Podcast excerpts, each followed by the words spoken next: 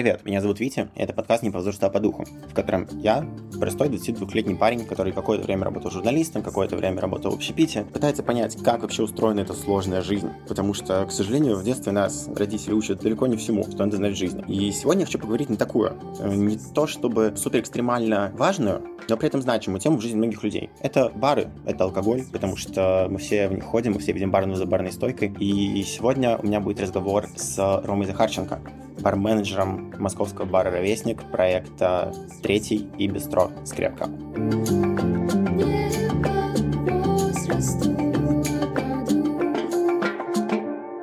Привет, Рома. Привет, Витя. Как твои дела вообще сегодня? Я так понимаю, ты сегодня весь день провел в баре. А, да, был довольно долгий день, но очень продуктивный. Я доволен тем, что проделал. Чем ты занимался? Мы запустили новое меню Мгм. сегодня. Сегодня будет официальная презентация вот, э, с ивентом крутым, где нужно будет собирать гербарий своими руками. Каждый может поучаствовать. Это будет очень круто и красиво. Ну, об этом я тебя еще, вообще отдельно поспрашиваю, но чуть-чуть попозже. Для начала вопрос такой. Вот ты работаешь барменом уже сколько лет? Ну, мне кажется, суммарно до ровесника, мне кажется, лет шесть. Я думаю, ну, это довольно мало считается по опыту бармена. Но при этом ты уже барменджер нескольких заведений. Да, на самом деле у барменов немножко по-другому считается опыт работы. Мгм. Мне кажется, когда ты начинаешь работать барменом, ты включаешься во все, во все, во все, во все, начинаешь самообразовываться, не просто работая в сменах там, или ты работаешь какие-то там супер какие-то лекционные штуки тебе задают, ты все сам изучаешь, Мгм. И если тебе интересно, ты будешь расти. Это зависит в первую очередь от тебя. Если ты хочешь просто работать, э, тусоваться, ты можешь работать барменом всю жизнь. Ну смотри, вот отсюда просто как раз вопрос, э, типа, что вообще в себя включает работа бармена, потому что с точки зрения гостя, который приходит в заведение бармен, это просто он такой, типа, человый чувак, с которым можно поболтать, и все. А вот я лично, когда пришел работать в общепит, я немножко охренел от жизни, когда понял, что там вообще все не так просто. Мне кажется, да. В первую очередь, он человый чувак всегда. Он на расслабоне полном, он не может э, позволить себе такого, что гость подумает, что он в напряге. То есть он не должен этого позволить себе. Потому что гость пришел получить фидбэк от него такой приятный, энергию его, то есть хорошую поддержку какую-либо, может быть. Но работа баром включает в себя не только чил, это точно. Да, бармены, начиная с самого утра, делают все, чтобы бар функционировал весь день и до самой ночи. То есть они приходят утро, они принимают поставки, они разгружают, они подписывают документы, принимают в документообороте электронном это все, сканируют это все. Потом они начинают заполнять бар всем тем, что он- они продают. Они продают вино, они продают коктейли, они продают какие-то настойки. Мне кажется, самое страшное это пиво и носить кеги и газовые баллоны, которые весят по 150 тысяч Все килограмм. знают, что каждый бармен — это силач. Мгм. Это пауэрлифтер. Он э, таскает невероятные грузы на спине своей. У него мышцы огромные. Он просто атлет. Ром, вот мы сейчас с тобой сидим, но твои мышцы просто не помещаются в это помещение. Это, это правда, да. Немножко я тут сужаю пространство. Ну, правда, да, это колоссальная нагрузка. То есть э, не каждый сможет просто физически э, даже вытянуть смену бармена, потому что он просто к концу смены скажет, йоу, чуваки, я пойду домой. Я устал, у меня нет сил, Мгм. я не могу просто уже это все делать, то есть носить это все, понимаешь, как бы он работает весь день, он там отфильтровал кучу премиксов, то есть это куча всего, и он берет так этот груз весь и несет так на спине и выносит его. Да, а потом он, потому что он уже внизу, он поднимает кеги и берет даже по две 30-литровые кеги. Слушай, ну, вот, кстати, по твоим ощущениям, по твоему опыту, какой процент тогда получается в профессии дам? Потому что, ну, сколько вот я не смотрю на разные бары, мне кажется, что девочек, правда, сильно меньше. Кстати, на самом деле кажется, что он супер маленький, но он не такой высокий на самом деле. То есть он просто средний. Средний, типа, он не маленький и не супер высокий. Нет, слушай, ну если средний по отношению к парням, то это 50 на 50. Типа... Нет, нет, нет, ну не, не 50, конечно, но мне кажется, что 40% это бар-леди 100%. Мгм. Потому что бар-леди это супер круто. Но бар-леди вообще есть почти в каждом баре, я считаю. То есть у нас есть две бар-леди как минимум. Ну, а всего барную сколько? Всего барменов 14. Ну, как ты это прокомментируешь? Просто вот, опять же, не каждая э, девушка, она хочет это делать. Мгм. Возможно, ей хочется, но она боится или не уверена. А те, кто переборол себя, они идут и уничтожают все.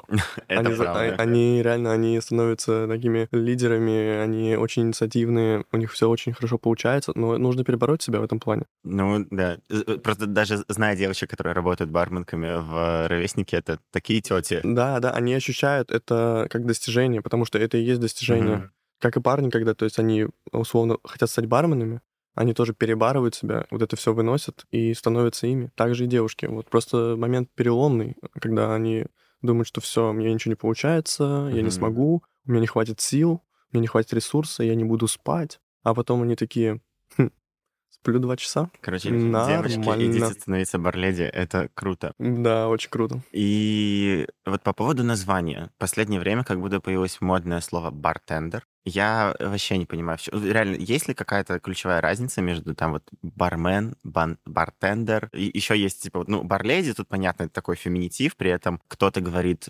барвумен, кто-то говорит барвуменка. Я думаю, это уже вообще какое-то извращение, потому что, ну, вы и так обозначили, что она вумен. В чем проблема? Есть ли вообще какая-то разница между всеми этими словами, или это одно и то же? Мне кажется, что бартендер — это Мгм. когда ты уже состоялся как бармен, и про тебя написали статью. Бартендер. А, ну это крутой. Ну, типа профессионал. Да, Мгм. да, когда, знаешь, у тебя есть там, знаешь, своя страница, история твоих коктейлей, то, что ты придумал, твоя карьера, все прописано уже максимально, и там написано бартендер, такой-то, такой-то. И даже нет изменения феминитива, то есть нет бартендерка.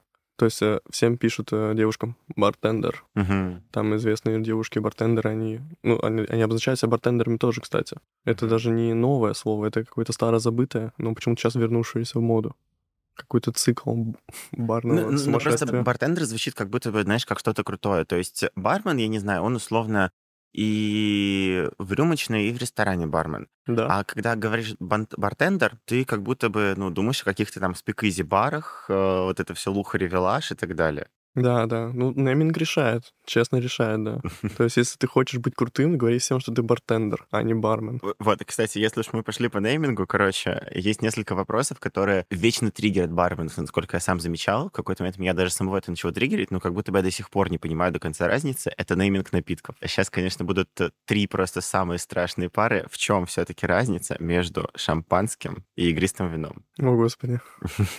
А, На самом деле, меня не триггерит это, а, потому что многие люди реально не задумываются о том, что есть шампанское, а что есть игристое вино. То есть для них любое вино Мгм. с пузырьками Но это уже шампанское, да, потому что ну, его у нас так называют в стране. ну да, правило. то есть, э, во-первых, это все пошло из Советского Союза. То есть у нас не было игристого вина, у нас было Мгм. советское шампанское. То есть нет такого понятия, как игристое вино в России. Его называли изначально советским шампанским всегда, но само-то шампанское, ну вообще его нет у нас, да. Ну, это- нет, ну, наверное, где-то есть. Ну, ну где-то есть, оно его привезли сюда. Да, да, да, То есть да, это, это именно шампань.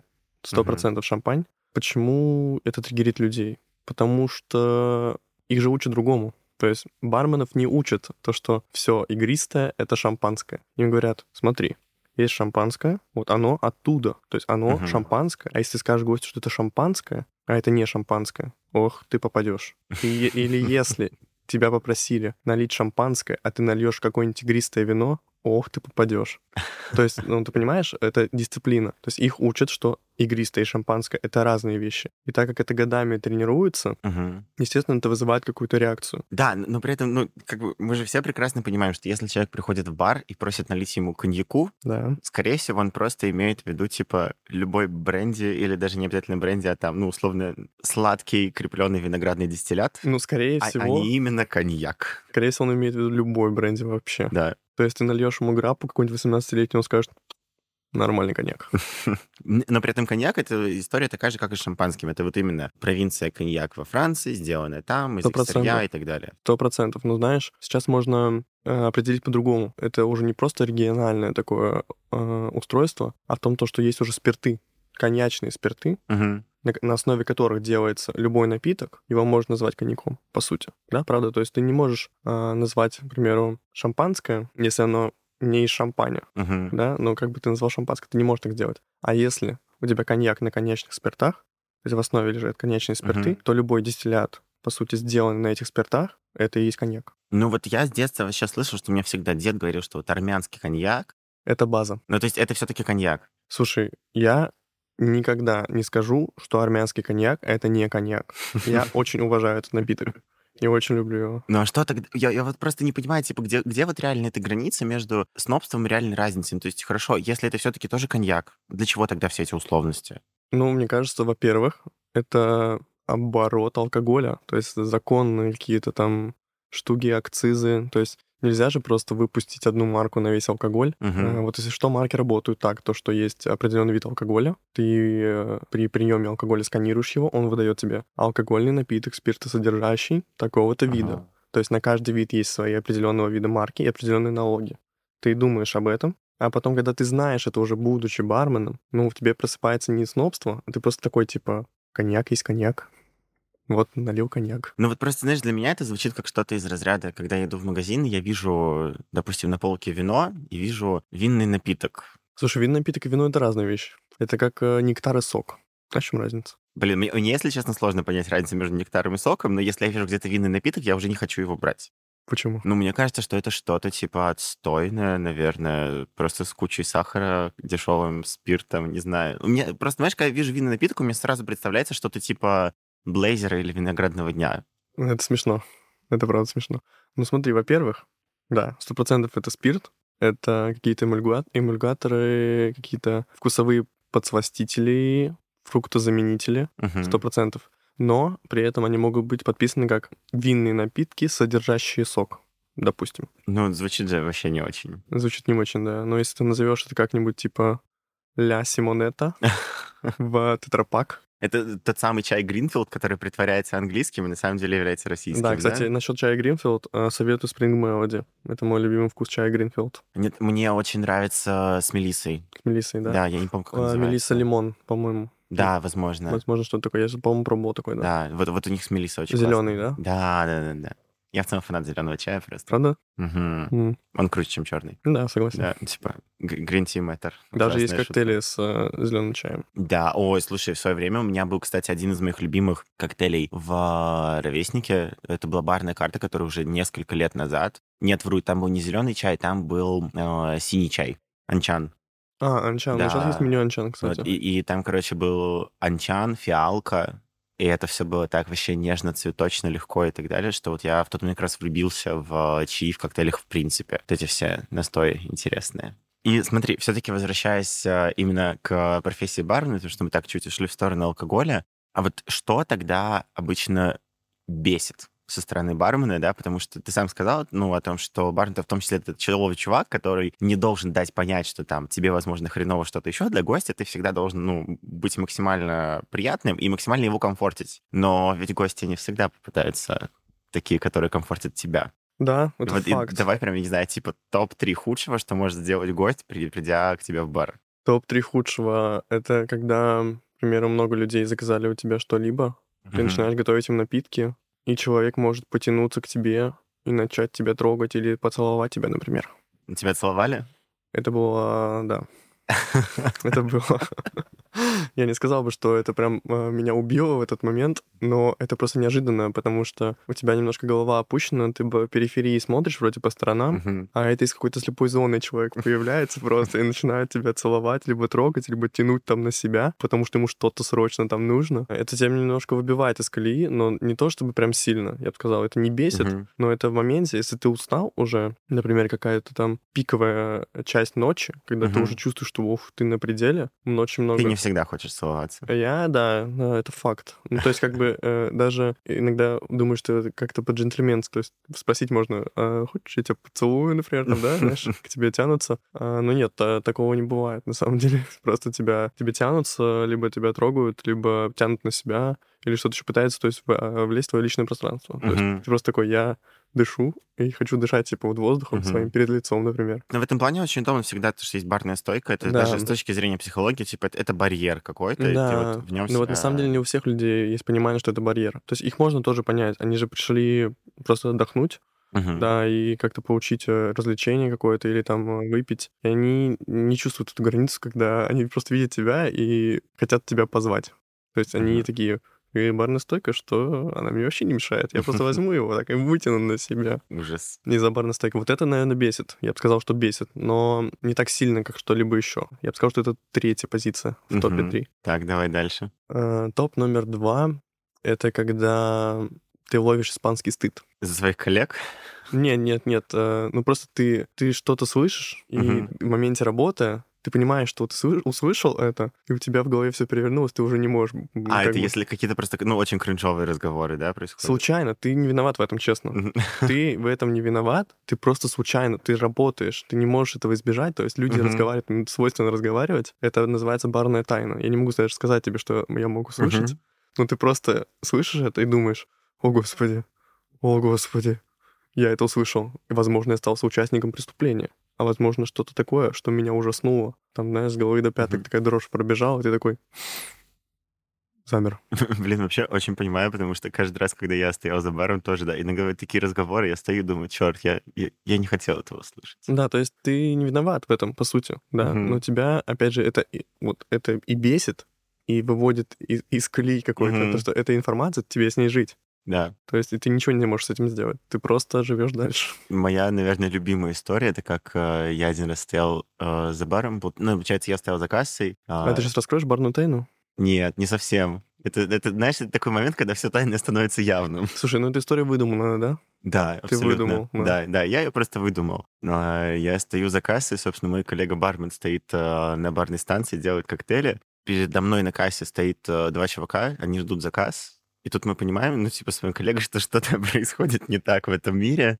И, короче, в какой-то момент просто один из этих чуваков начинает дрочить другому прямо за О. баром, стоя перед нами. О, Вот, возможно, это та история, которую я хочу забыть. Честно, я тоже теперь хочу забыть. Лучше бы я этого не знал. Но в целом из-за бара не... Ну, ты высокий, э, тебе видно. Мне не особо. Ну, То есть я просто стою так, и если кто-то там за баром, я этого не вижу в целом. Ну, люди, знаешь, они разные бывают. Кому-то хочется что-то поделать такое, кому-то хочется попить просто воды. да. Друзья, пейте воду, это супер. Да, это правда. И давай топ-1. Топ-1. Что-то, наверное, из ряда вон выходящее. Больше, наверное, относится к рабочему моменту, когда ты ничего не можешь с этим сделать. Когда ты работаешь, опять же. Это может быть любой день, кстати. Не только супер тяжелая ночь Мгм. или любой день обычный самый. Когда тебе что-то пишут извне работы, и там что-то серьезное очень, а ты не можешь уйти. И ты только в голове своей прокатываешь каждый раз это. Раз за разом, раз за разом. И ты бесишься все больше и больше, потому что ты ничего не можешь сделать. Слушай, ну это, мне кажется, история про любую работу в принципе. Нет, не сказал бы. То есть ты не можешь взять просто уйти. Ну, ты, ты с любой работы не можешь взять можешь, просто уйти. ты можешь в офисе сказать, о, мне плохо очень, ребят, я ухожу. Ты на баре можешь сказать, что тебе плохо очень. Вранье не можешь. Ты подведешь команду. А в офисе ты, ты не подведешь команду? Не, в офисе кажешь сам за себя. Не, Знаешь? Ром, ну, мне кажется, тут тоже лукавишь немножечко. Не, не, не, не, так нельзя делать. Я не говорю, что так делать можно. Типа, по большому счету, ну, ни на какой работе так делать нельзя. согласен, нельзя так делать. Поэтому этого не происходит. Но ты не можешь уйти со смены бармена просто так. Но при этом ты знаешь, что что-то такое произошло страшнющее, что тебя Мгм. повергло в шок, и ты бесишься от того, что не можешь ничего сделать, начинаешь кипеть прямо на работе. Блин, я думал, ты мне сейчас назовешь какие-то штуки, там, знаешь, из разряда гости, которые там крошат салфетки на барную стойку, я не знаю. А что страшного А, салфетку? Там, типа, переворачивают шоты после того, как выпили. Вообще не А страшно. у тебя все такое вообще экзистенциальное, как будто тебе вообще ничего не страшно в этом мире. Да, это факт. Ну, Или просто ты оверфинкер. Может, оверфинкер, да. Но я не знаю, но эти все ситуации, которые ты перечислил, Мгм. крашенные салфетки, перевернутые шоты, э, не знаю, что там, разлитые напитки, или там, не знаю, когда гость, например, при тебе взял шот и разбил его и сказал, йоу, я разбил шот, наливай мне новый Мгм. за свой счет. Это все ерунда, честно. Это все прочее, мне кажется. Это просто, это может произойти каждый день, на самом деле. Условно, ты приходишь каждый день на работу, и 7 дней подряд кто-то крошит сал- салфетки на тебя. Ну, Это вообще не, не то. Это не то. блин, не знаю, я просто иногда очень сильно удивлялся от того, я не знаю, насколько люди не всегда думают или просто не уважают, типа, в принципе, никого вокруг, да, когда эти ситуации, окей, можно просто покрошить салфетку, и все. И съесть ее. Например. Ну, а можно реально, типа, начать и кидаться куда-нибудь, я не знаю. Можно взять и залезть рукой в барную станцию за кусочком льда, потому что тебе хочется кусочек льда. Ну, это, опять же, нарушение границ. Это третий пункт, который я назвал. Смотри, ладно, хорошо, оф топ назову, что еще? Хамство. Первичное хамство. Мгм. очень сильно бесит. И независимо вообще от того, находишься ты за баром или ты просто на смене находишься в баре. То есть, когда тебе там, знаешь, кто-то наступил на ногу, ты идешь в баре, ты на смене. Мгм. Кто-то наступает на ногу и начинает толкать тебя. Ты что толкаешься, типа? Ну, ты на меня наступил, и еще и толкаешь меня. То есть это базовое там. Или знаешь, когда начинает что-то там тебе говорить грубое, Мгм. ты говоришь, пожалуйста, друг, успокойся. Может, тебе хватит на сегодня? Он говорит такой, что мне хватит? Я сейчас покажу тебе, кому хватит. У меня был такой случай, когда меня ударили. Реально. Да, да, я работал в баре как-то. И, в общем, чувак полез под барную стойку. Мгм. А барная стойка была такого типа, что она не поднималась, а просто под ней пролезаешь, заходишь в бар. Он полез э, в бар, а там работали две девочки. Я его тяну, он с рюкзаком на спине еще, кстати. Вообще просто путешественник. Я тяну его так на себя. Говорю, чувак, тебе туда нельзя, это барная зона. То есть это вообще, туда только став может зайти. Он говорит, а что ты мне сделаешь? Я говорю, ничего, вылези. И тяну его. Он говорит, еще раз меня потянешь, я тебя ударю. Я вот так зову охрану. Охрана меня вообще не видит, кстати, в этот момент. Я тяну его еще раз на себя, он встает и бьет меня бух, мне прямо в бровь. У меня даже шрам остался вот здесь. Да, для шрама я тебя видел. Но, блин, мне очень нравится, короче, знаешь, что ты, в отличие от многих барменов, с которыми, в принципе, общался, ты как будто бы не, не романтизируешь эту профессию именно как, не знаю, в формате какого-то снобства, о том, что, типа, мы вообще бармены, мы отдельный мир, и даже вот эти штуки, которые, да, тебя там бесят, это в основном такие, как, не знаю, общечеловеческие истории про просто правила поведения в обществе. Это очень прикольно, потому что многим, на самом деле, специалистам в разных областях, знаешь, свойственно вот это вот снобство и романтизация, чтобы там все вокруг думали, что мы вообще не такие, как все, а весь остальной мир подождет. Слушай, мне кажется, просто в какой-то момент, если ты живешь так, то есть ты работаешь барменом, Мгм. ты не обязан быть барменом по жизни. Это немножко уже странновато, если ты, знаешь, идешь такой по улице, и ты... Я И бармен. такой, я бармен. Или, знаешь, приходишь в какой-то другой бар. Это реально профдеформация, на самом деле. Если ты приходишь в какой-то другой бар и смотришь, как кто-то что-то делает, э, бармен другой, да, ты такой, неправильно делает вообще. М, вообще не умеет ничего. Это и есть тот снобизм, кстати, У мне меня кажется. иногда бывают такие штуки, но при этом, типа, я прекрасно понимаю, что эта штука у меня в голове, и как будто бы, ну, меня вообще никто не спрашивал, я об этом подумал, и, и я промолчу. Никому не надо знать, что, на мой взгляд, кто делает в этом заведении неправильно. Это, в принципе, мне кажется, всего общепита касается. Ну да. Потому что, да, такая продеформация реально происходит. Главное просто понимать грань и осознавать, что, типа, и- и тебя не всегда спрашивают, что ты думаешь по тому или иному поводу. То есть, мне кажется, мне хочется оставаться все-таки в первую очередь человеком. Мгм. Не просто, чтобы все знали, что я бармен. Слушай, а вот для многих же как раз это просто история про то, что, ну, типа, это тебя выделяет и делает тебя прикольным. Мне хочется быть прикольным не просто потому, что я бармен. Вот, это, ну, а вот, знаешь, есть просто перечень, там, я не знаю, условно, профессий или занятий, которые для людей с этим не связанных считаются априори крутыми. Я не знаю, там, условно, типа, музыканты, например, художники. Вот туда же как будто бы бармены, потому что с точки зрения многих людей бармен такая, типа, крутая, веселая, привилегированная, да, даже в чем-то профессия. Я согласен, это точно супер крутая, веселая профессия, но просто в моменте, когда ты долго работаешь барменом, ты Мгм. понимаешь, что нельзя просто жить с одной мыслью, что ты бармен. Мгм. Нужно как-то развиваться. То есть, если ты просто бармен, ты можешь всю жизнь готовить одинаковые коктейли. Ты знаешь эту базу, все коктейли, например, классические, Мгм. и готовишь их всю жизнь, ты, у тебя нет перспективы развития. У тебя нет этого желания или какой-то искры создать что-то свое. Мгм. Понимаешь? Нужно чуть-чуть out of the box помыслить о том, что, что ты не просто бармен, а ты креатор. Точно, сто процентов. Ты можешь что-то сотворить, что останется, например, в истории, что останется, например, в умах людей, палитры, вот эти вкусовые. То есть ты все это осознаешь и думаешь, классика, это, конечно, это очень круто, это реально крутые люди придумали, но еще круче мне придумать что-нибудь свое. И то есть потом что-то еще новое, еще, еще, еще, и развиваться дальше. Нельзя просто же всю жизнь говорить, ха-ха, я бармен. Это, Кстати, а у тебя есть любимый коктейль? Ну, я думаю, да, но мне кажется, у меня их несколько. Один из моих любимых коктейлей, тот, который я придумал, Мгм. вот, он называется «Вы находитесь здесь». Там виноградный кордил, сухой вермут, джин. Очень вкусный. А, там еще был персик. Мне кажется, я помню этот коктейль. Да, это персиковый джин там, да. Да, да, да. Это который такой в э, бокале шале с да, да, да, да, да, да. Он мне нравится. Да. Я вообще люблю такие вот э, визуализации, когда, знаешь, там из-за счета того, что это бокал, он такой Мгм. увеличивает этот размер этой виноградины, она такая огромная, кажется, красиво визуально. Ну и так мне нравится множество коктейлей, я люблю сауры очень сильно. Мне очень сильно нравятся гастро-коктейли. У меня прям страсть гастро-коктейли. Это, э, то есть коктейли, не знаю, которые там история с фудпейрингами, то, что нужно сочетать? Нет, нет, нет, нет, нет. Это, это, это интересно, интересные гастрономические сочетания. Кстати, вот Кровавый Мэри — это гастро-коктейль. Мгм. То есть это нетипичный томатный сок там, да. Но вот что я люблю, это, знаешь, какие-нибудь супер крутые сочетания, знаешь, там артишок, артишок, пармезан, что-то еще. Ага. Это коктейль. Это гастрококтейль. Или там, знаешь, какой-нибудь начос и там гуакамоле в коктейле. Взрыв мозга. Ну, это, в принципе, история про то, что как будто бы люди не очень привыкли пить соленый алкоголь. И люди не привыкли пить алкоголь со вкусом еды, я скажу так. Ну, да. То есть да, они да. привыкли э, ягода, цитрус или что-то еще подобное легкое такое, знаешь. Мгм. Для них даже слово белок иногда такой, ох, мой, боже мой, что это такое? То есть даже если это, Ну, ну, слушай, потому что нас с детства учили, что сырые яйца — это опасно. И, конечно, это опасно, это все знают. Сырые яйца очень опасно. Особенно в коктейлях, не пейте коктейли с сырыми яйцами. Ну вот я люблю гастрококтейли, да, это, это отдельная прям история, это моя страсть, мне кажется. Я вижу там коктейль какой-то, написано болгарский перец, каперсы, я такой, иди ко мне. Оно мне надо.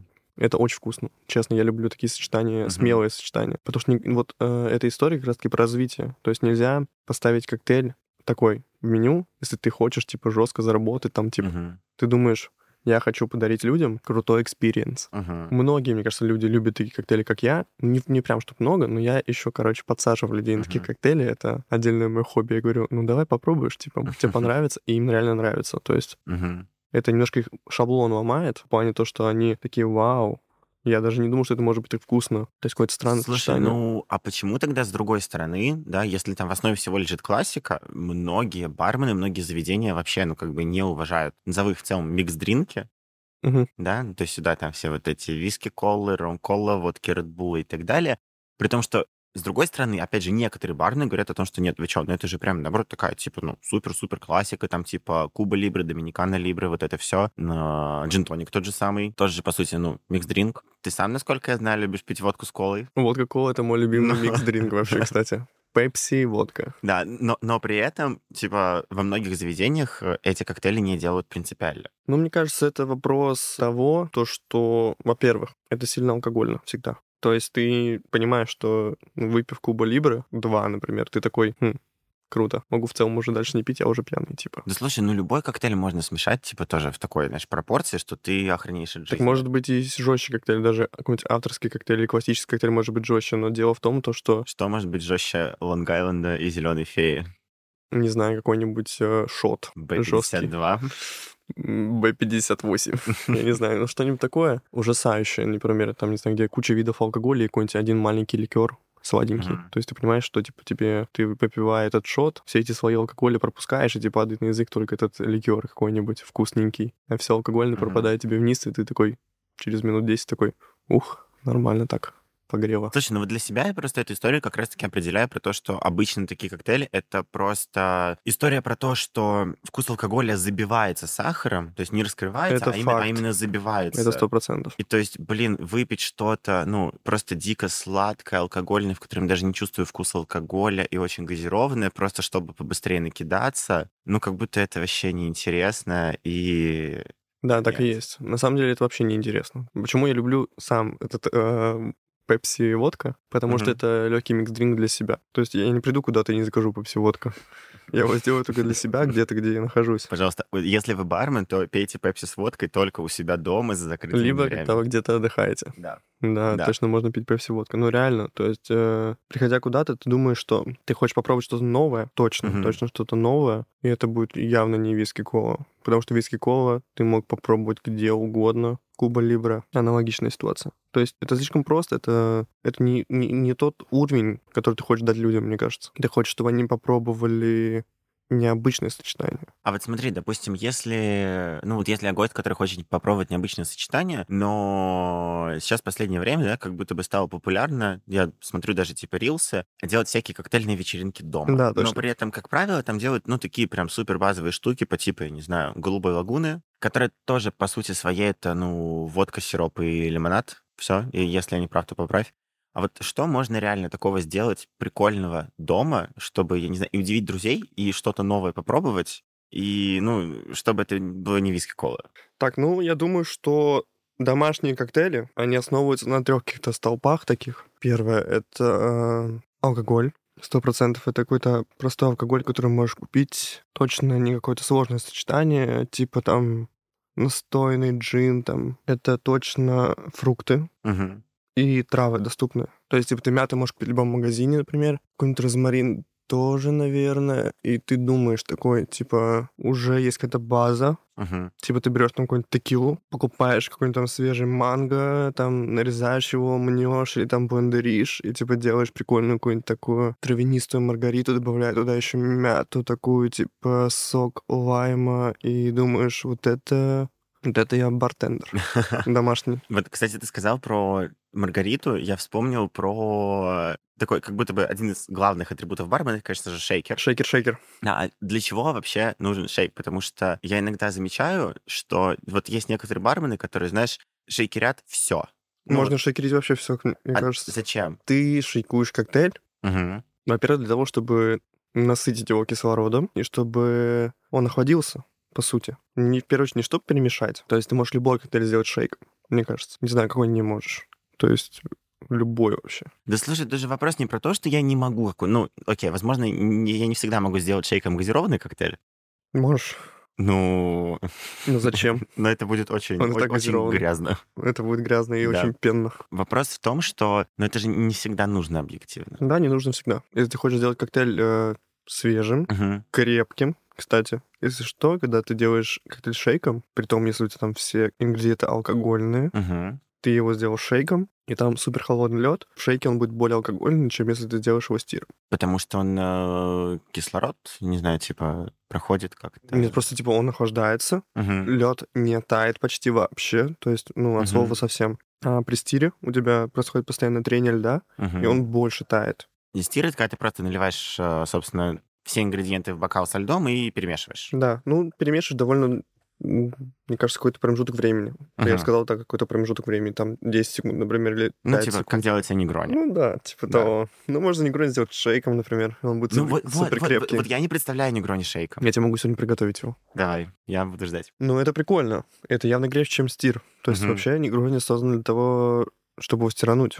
Потому что он реально крепкий. То есть ты такой стируешь его. Я слышу слово пам-пам. крепкий, мне пам. уже нравится. Любишь крепкий алкоголь, да? Да, люблю водку, текилу, мискаль. Мискаль Ой, вообще кстати, супер. вот мне кажется, что мой любимый коктейль все-таки такой вот, типа, простой микс-дринк. Мгм. Это Палома. Я М. обожаю Палому. Вообще на каком-нибудь супер крутом мискале это сказка. По-моему, даже мискаль, цитрусовая газировка. Ну, грейпфрутовая, да, скорее грейпфрутовая, Мгм. грейпфрутовая газировка, либо если это сок свежевыжатый грейпфрутовый, господи, это же просто Мгм. невероятно. Слушай, я вот сколько не пробовал, я понял, что все-таки самое интересное, что я когда-либо пил, это, это кровавая Мэри на мискале. Такая дымная, да? Да, да, да. Ну, потому что все равно классическая кровавая Мэри, там как бы, ну, водка и водка, да, окей, тебе вкусно, потому что там это томатный сок, специи, вот это все такое интересное, необычное, а тут еще и мискаль дает вот эту вот свою нотку, и это просто вау. Кстати, самый вкусный, самую вкусную кровавую Мэри на мискале я пил в баре третьем. Вау. Это очень, Да. это очень круто. Я прям пришел, и что-то я спросил там, типа, ну, там, по-моему, был день мискаля тогда, ну, как э, тематический вечер. Вот, я спросил, есть ли сангрита. Сангрита не оказалось, и мне предложили сделать просто кровавый Мэри на мискале. Это прям, Вау. Это Да, вау. да. Точно, это вау. это было очень хорошо. Да, ребят, все приходите в бар третий. Да, Это очень круто. каждый четверг бар. Мария Ровесник на третьем этаже. А, тут пока были небольшие технические заминки. Ты сказал о том, что завтра уезжаешь в Краснодар, и, в принципе, за последний год ты много где ездил. Да, да. по разным городам и даже странам с Мгм. а, там, ну, различными промо-вечеринками от э, ровесника. Там тебе удалось посмотреть много разных баров. Мгм. Ты ставил барные карты во много разных заведений, на самом деле, и где-то не по одному разу. И вот отсюда такой вопрос. Во-первых, с одной стороны, как вообще должна строиться в заведении барная карта? Я не знаю, есть ли у этого какие-то свои законы, правила? И с другой стороны, есть ли в этом реально жесткие отличия, там, не знаю, условно, в Москве, Питере, более ма- маленьких городах России и вообще за рубежом? Вот, вот что особенного именно, не знаю, вот в московской, в российской структуре всего Ну, этого? мне кажется, что сейчас в России такая ситуация, при которой ты отталкиваешься от того, что есть.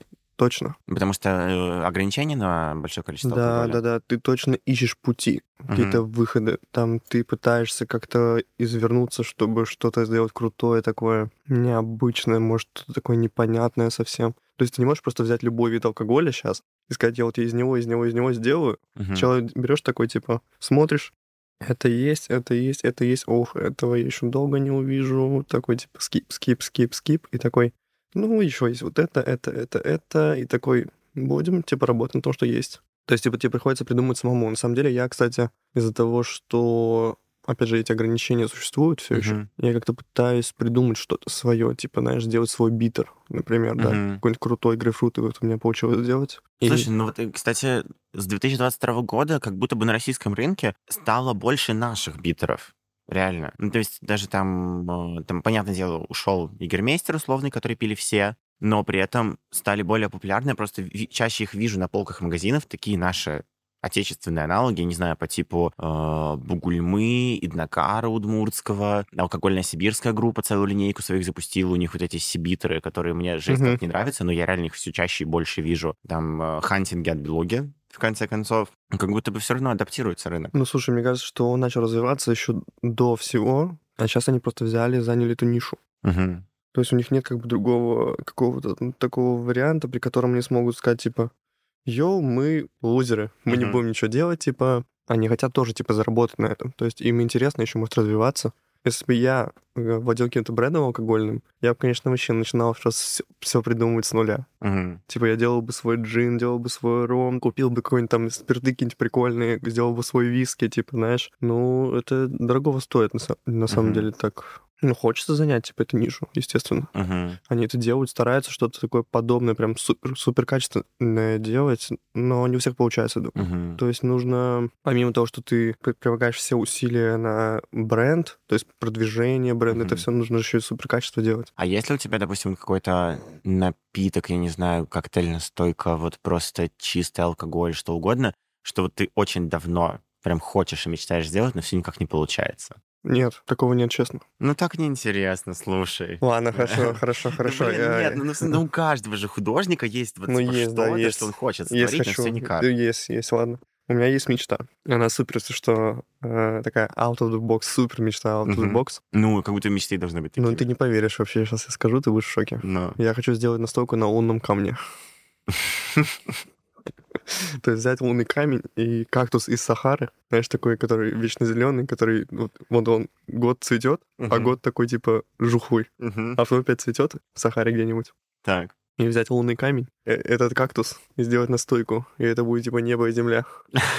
То есть луна — это для меня недостижимая штука, конечно. Ладно, звучит это очень красиво. Ну, это романтично, да, еще? Да, Ну, я романтик такой. да, да. Тоже он, я не романтизирую. Бармен — это просто моя профессия. Ну, не, ну прикольно сделать что-то такое, что никогда такого не было. Мгм. Ну, это реально круто. Нет, ну, типа, кто делает настойку на лунном камне? Да. Мне кажется, никто. Да, блин, в целом реально, потому что еще настоек что-то в последнее время стало так много, и как будто бы все даже там самые необычные сочетания уже все по сто раз переделали. Слушай, честно, да, я типа, когда там делал свою какую-то сырную настойку, там все такие, «М, сырная настойка. Я такой, типа, это моя, она гениальная. Такие все таки блин, что это такое? Это что, суп сырный? Или когда там делал настойку свежая трава, свежескошенная трава. О, я ее пробовал. Это, слушай, это бы вообще... была Я там я так долго над ней работал, и все таки блин, что-то как-то странно вообще. И я такой, блин, это моя душа вообще была. Слушай, у меня, знаешь, какая была истерика, когда твою настойку борщ не взяли в меню? Слушай, ну я узнал, оказывается, что, блин, этот борщ уже везде есть. Да, он везде есть, но... Ну, я не думал об этом, когда делал ее, честно. Я такой думаю, блин, прикольно сделать борщ, борщ на стойку. Не, слушай, я впервые попробовал настойку борщ еще до начала ковида в Питере, в, в Голицын Лофте раньше было очень классное заведение, Рум 13. Вот они, Мгм. типа, одни из первых, в принципе, там в Москве, в Питере, кто делали огромное количество разных настоек. И там это было супер круто. Но вкуснее их борща, вот я, я пил только один раз у тебя. Я люблю борщ. Да, борщ — это супер. Ну что, Рома, спасибо тебе за этот разговор. Я уже, на самом деле, предвкушаю, как сегодня заеду в Боровесник на презентацию новой барной карты, которая посвящена тематике гербария. Да, да, да. Да. Вот. И тогда напоследок от тебя просто, не знаю, вопрос, рекомендация, вот э, твой личный топ, что обязательно стоит из нее попробовать, если кто-нибудь доедет до ровесника. Я советую всем попробовать 100% из карты гербарий. Настойку вишня-фиалка. Мгм. Это гениально. Вообще. Да, я, я видел, я меня уже зацепил взглядом. Настойка апельсин валериана. Мгм. Она успокаивает нервы. Ну, да, крепенькая, но успокаивает нервы. Коктейль береза. Это что? Это березовый сок с ромом на анчане и цветах фиалки. О боже, каково сочетание невероятно. Звучит Да. очень хорошо. Еще есть коктейль шишка. Это Там сау- что-то на шишках? Да, это саур на шишках ольхи, Мгм. пихте. То есть такая хвойная история. Это хвойная история, это Мгм. бурбон. Еще, ох, он так настаивается. Невероятно саур. Это как виски-саур, но прикинь, это лесной виски-саур. Ну, все, продал. Это правда. Еще прикольный драфт, э, коктейль на полыни, водка на полыни, роза и газированная вода. Блин, звучит очень сладко, если честно. Кажется тебе? Мгм, полынь кажется, да. горькая. Слушай, полынь горькая, но у полыни есть... э, ну как, я не знаю, это, видимо, у некоторых людей есть определенная травма из-за абсента. То есть, когда говорит полынь, мне сразу вот этот вкус абсента, и он такой достаточно все равно терпкий и М, терпкий, приторный. То есть он не то, что сладкий, он приторный именно. А добавляя сюда розу, у меня, у меня есть с розой, блин, какая-то травма, потому что у меня в свое время подруга постоянно пшикалась с этой ароматной водой с розой и медом из лаша, и я с тех пор вообще не переношу запах розы. Ну, такой, типа, ну, только если это прям реальный цветок, и я его нюхаю. Вот, и поэтому, да, мне как-то... Но у розы есть какая-то граница, когда она ста- ста- становится мылом, типа. Да, да, да. Ну вот, значит, сегодня надо, надо будет протестировать. Проверь, проверь. и Понять. Да. Все. Спасибо, Вить. Тебе спасибо, Рамулькин. Блин, все-таки самый главный инсайт для меня это то, что Рома, в отличие от многих других барменов, не романтизирует работу на баре. это прям прикольно. Я надеюсь, что в этом выпуске вы узнали что-то новое и полезное для себя. А еще, что вы будете прилично вести себя в барах с барменами, чтобы они не злились и не испытывали испанский стыд. Это был подкаст не по возрасту, а по духу. Меня зовут Витя Савин. Слушайте его на всех платформах, подписывайтесь на телеграм-канал нашей студии «Прием» и смотрите наши другие подкасты. Ссылки будут в описании на все-все-все соцсети. Пока. Just